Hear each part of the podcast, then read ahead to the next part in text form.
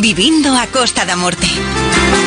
toca agora falar do Camiño dos Faros e de televisión e dese programa que empezaba este pasado domingo con nome Imos Indo, en donde, bueno, podemos descubrir como Camiño dos Faros eh, un escenario perfecto para un programa de televisión. Vai continuar, eh? Son oito capítulos e de momento sobemos un. Santi Romai foi o protagonista eh, e o presentador nos oito capítulos é eh, unha desas caras coñecidas na, na televisión como Quique Morales.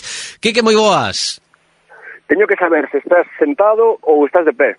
Bueno, se, porque tes medo que caiga ou estou sentado. Non, non, non, estou... non, no, porque eu estou moi aceito despois de facer o, o imosindo a conversar de pé. Entón, entón claro, a, a conversa para xente bueno, que está na casa vai ser moito máis cómodo, moi cómoda se ti estás tamén de pé. Bueno, pois pues, eh, eh vou, vou merguer, vou merguer logo, eh, que non, non hai problema que o micrófono podo podo collelo eh, eh conversamos aí como apoiados nunha baranda destas eh, mirando Mira, cara. Esa foi esa foi a, a primeira demostración de que as conversas non, non, non se producen do mesmo xeito cando, cando, cando estás sentado tranquilo que cando estás camiñando, suando, correndo, nós tiñamos, home, non, non medo, porque sabíamos que, que, que a base do programa era o camiño dos faros e que, que, que era un regalo para os ollos, e iso, bueno, non é, co, co, non, non é que conseguiramos nós, é que o propio camiño regalou nos eses escenarios, pero logo dicíamos, pá, que non, non, non sabemos moi ben como reaccionarán os convidados diante dunha, dunha conversa así un pouco máis máis máis profunda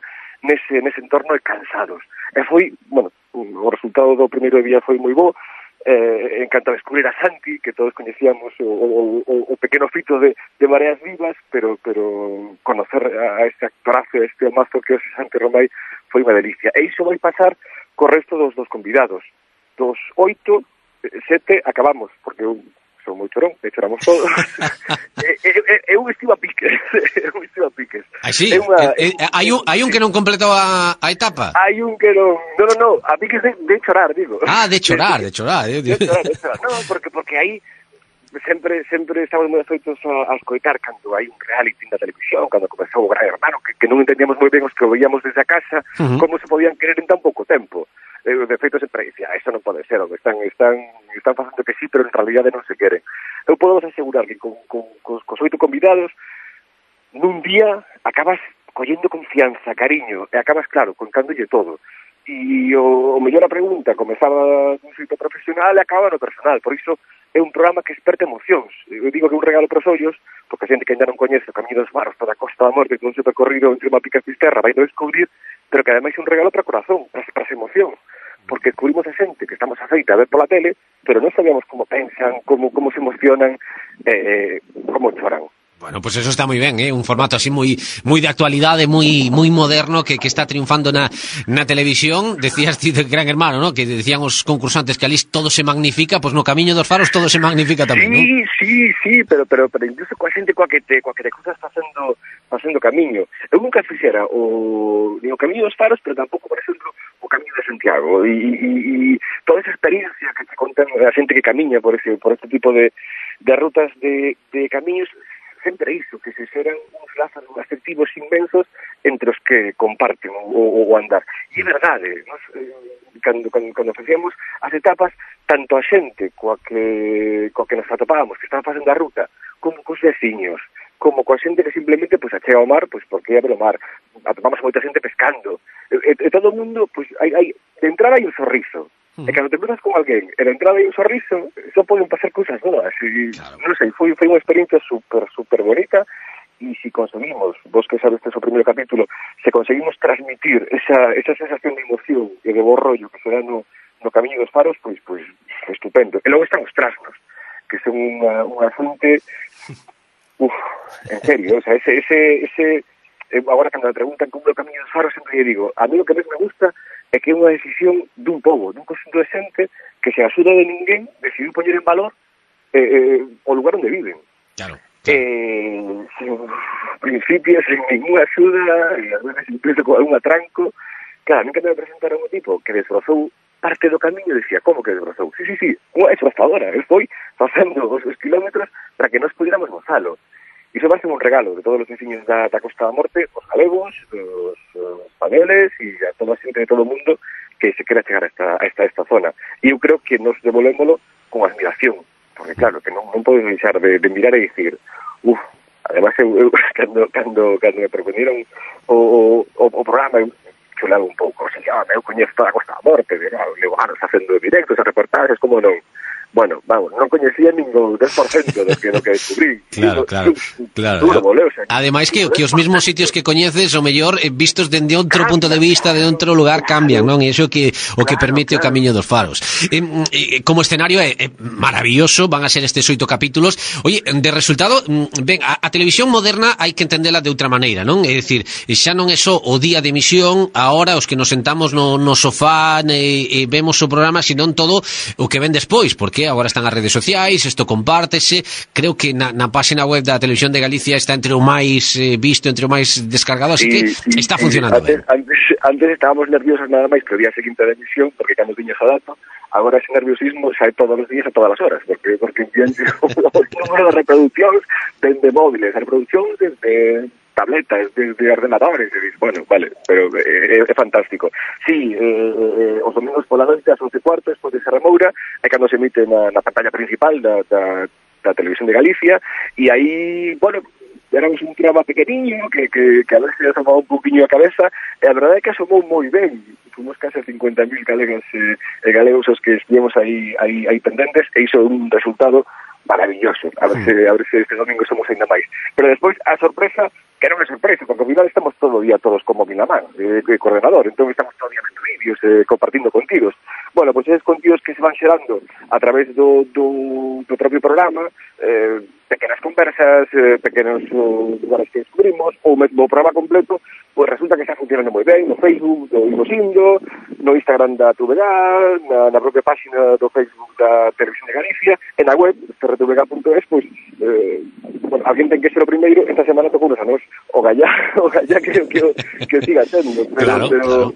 non só so por nós, eh, que, que, que, bueno, somos un equipo de xente moi pequeniña, moi, moi, moi, moi pequeniña, pero con unha emoción increíble, senón, bueno, por, por, por toda a xente, insisto, por toda a xente da Costa da Morte, porque o camiño é seu. O sea, eu creo que non hai un camiño máis da xente que o camiño dos faros, e iso, iso é unha delicia. Claro. Notase, cando, cando, cando ves os comentarios, que orgullo, co, co, co que a xente fala do seu, Uah, mira, estou, estou de bico, pendegariña. Pois pues está moi ben. Hai, hai, hai, unha, hai unha vinculación eh, casual, eh, entre Imos Indo e os premios Fouciño, ¿no? Unha delas, pois pues, que o protagonista desta semana, Santi Romai, eh, vai ser o padriño dunha nova edición dos premios Fouciño que serán o, no mes de xuño, a finais do mes de xuño en, en Baio. Pero a eh, entrevistada a protagonista da, deste vindeiro domingo, Lucía Regueira foi a madriña da edición do ano pasado, dos, dos premios Fouciño, así que, bueno, hai casualmente pues, aí esa... Non Lo tiñamos, non lo tiñamos buscado, pero, pero bendita, bendita casualidade. Tanto un descubrimento. Eu dicía eh, ao final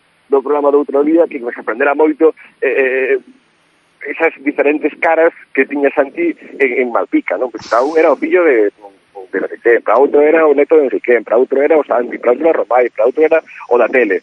E, e, e ese xeito que tivo Santi de, de amozarnos como foron os seus anos en, en Malpica, creo que tamén é moi bo porque nos permite non se coñecer a personaxe, que é un dos objetivos claros do programa, senón tamén os lugares, non é mesmo ir a Malpica, eh, claro, eu, eu é moito polo traballo, pero que hai moita xente que non foi a Malpica nunca, ou que, ou que claro. pense que Malpica está moi longe.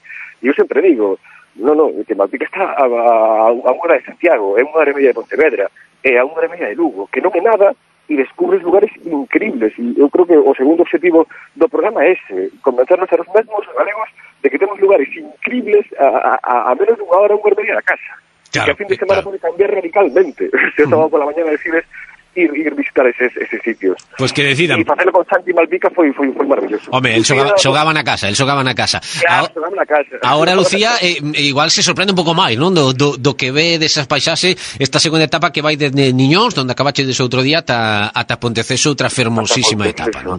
Eh, eu gostaría muitísimo que estivera pendentes da cara de Lucía ao final da etapa. Bueno, de Lucía eh, os oito participantes, eh, pero Lucía especialmente emocionouse, porque Bueno, porque porque eu creo que conseguimos descubrir a Lucía que, que, que xa sabemos que é unha actriz maravillosa, que é unha presentadora maravillosa, pero que ademais fai, bueno, é que fai cada cousa que non imaginas que, que alguén pode facer. É, é como conta, é como bueno, como, como explico, como desde cativa tiñas cousas super claras e había moita xente que ao final que non lo tiña tan claro como a ela, e, e o seu esforzo, e a súa loita, e a súa paixón, E ao final, bueno, hoxe unha das caras máis conhecidas deste, deste país que quiso xugar con nós e dou fe de que subou. Moi, moi, bueno, moi. Pues, eh... Eu chamolle, eu chamolle, no programa chamolle gran tipa.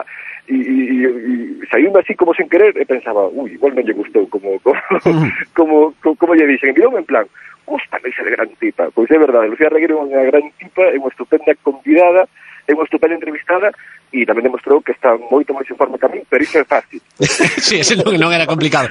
Porque eh, non era complicado. Quique, xa, xa para rematar, de, de, bueno, vimos unha esta fin de semana, este domingo, despois de Sen Ramoura será ese segundo capítulo, pero eh, Avánzanos un poquinho ou con que te quedarías de dos oito capítulos algo eh, o, o máis especial co que ti te quedas de, de toda a grabación de, de do Imos Indo.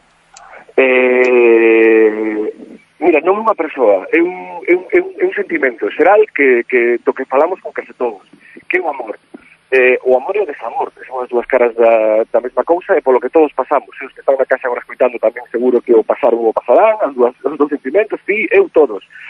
Eh, Nive Rodríguez, que coa que, coa que cheguei a, a, a Fisterra, bueno, mm, me deu unha lección de, de amor en, en, en grande, pero Pisar Blanco deu unha lección de amor a súa familia e ao seu país. E Adrián Díaz del Arteiro ten unha lección de amor o que, o que ti queres ser e que ninguén vai cambiar. Bueno, o amor nas súas diferentes facetas está moi presente tamén neste Mosindo, no Camino dos Faros hai moito amor, eh, en xeral, porque é un sitio que se dá moito para que os sentimentos estén abertos, eu creo que eso sí que o, sí que o referimos. Mm. Pero eh, vai a iglesias que, que, que, que, que bueno, unha, unha, unha, unha delicia que chegou ela eh, toda chula dicindo isto é fácil para min, ao final era como, para que temos que subir de verdade, eh". esa era outra, pero hai que facelo de verdade, eh. Home, claro. non era non era poñernos aquí ir en coche coller, coller catro, claro. catro localizacións. Non, non, non, hai que facelo, hai que facelo. Saía, saía moi caro recrear o camiño dos faros nun plató, entón decido facelo de verdade. Era, era moito máis barato non ten cartos. Entón, era así. Está moi ben. Quique, pois noraboa polo traballo, polo teu traballo persoal como conductor dese programa que, que bueno, pues, foi un regalo, tamén axudas, claro que... Foi un regalo, de verdade, de verdade. Pois... Así que moitas grazas a todos por, por velo, por gozalo, e, e que xa máis, que xa máis. Seguro, seguro que sí. Unha aperta. Un bico enorme a todos. Gracias.